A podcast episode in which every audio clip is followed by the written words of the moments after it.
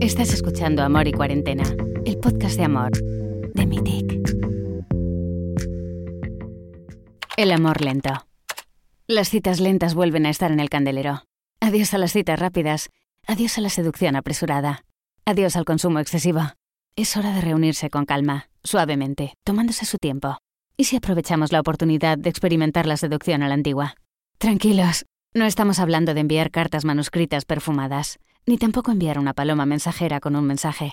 Adoptar la técnica slow dating, literalmente citas lentas, significa prepararse antes de estar listo para conocer a alguien. Y si todavía te sientes un poco temeroso, solo salta y toma las siguientes precauciones.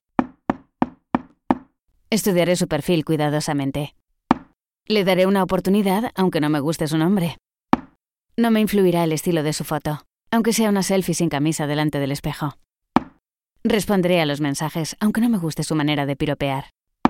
Me aseguraré de que sus errores de ortografía sean simples errores de rapidez.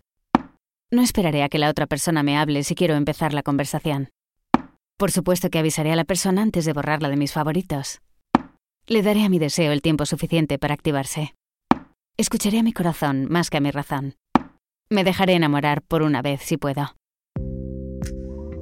Si las citas lentas son vistas por algunos como una pérdida de tiempo, cuando hablamos de amor, perder un poco de tiempo significa ganar algo más. De.